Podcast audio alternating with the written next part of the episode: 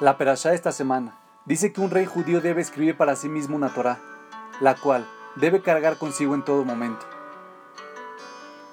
Nos dice Rabshau Rosenblatt, la idea detrás de esto es que el rey debe mantener la perspectiva, debe recordar de dónde viene su poder y no debe cometer el error de pensar que él es quien está en control.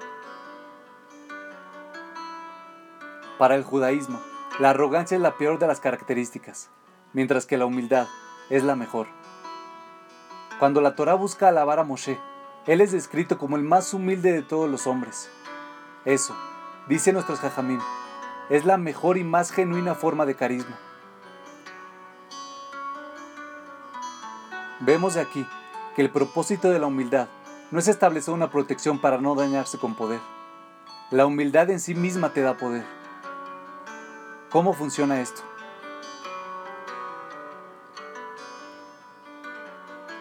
Humildad no significa falta de autoestima, tampoco significa denigración de uno mismo.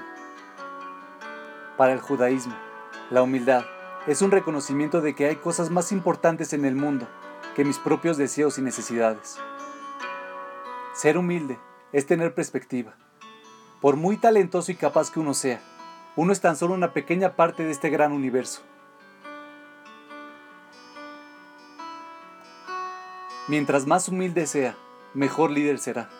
Porque una persona humilde no está interesada en su propio honor, poder y grandeza.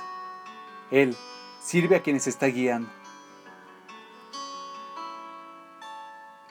Para la ley judía, los integrantes del pueblo no, son sirvientes del rey. El rey es un sirviente del pueblo. El primer rey de Israel, Shaul, no quería el trabajo, porque apenas un rey comienza a disfrutar de los beneficios del poder, ya no está sirviendo solamente al pueblo. La persona humilde tendrá la confianza de las personas a quienes está guiando y no les temerá.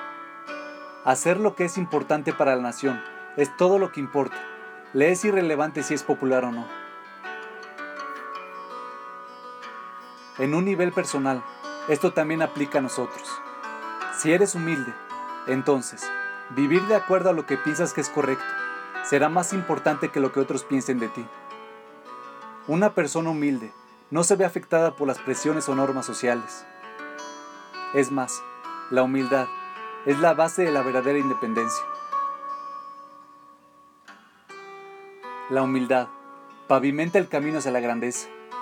No es ningún accidente que la Torah considera a Moshe el más humilde de todos, como el ser humano más grandioso que haya vivido.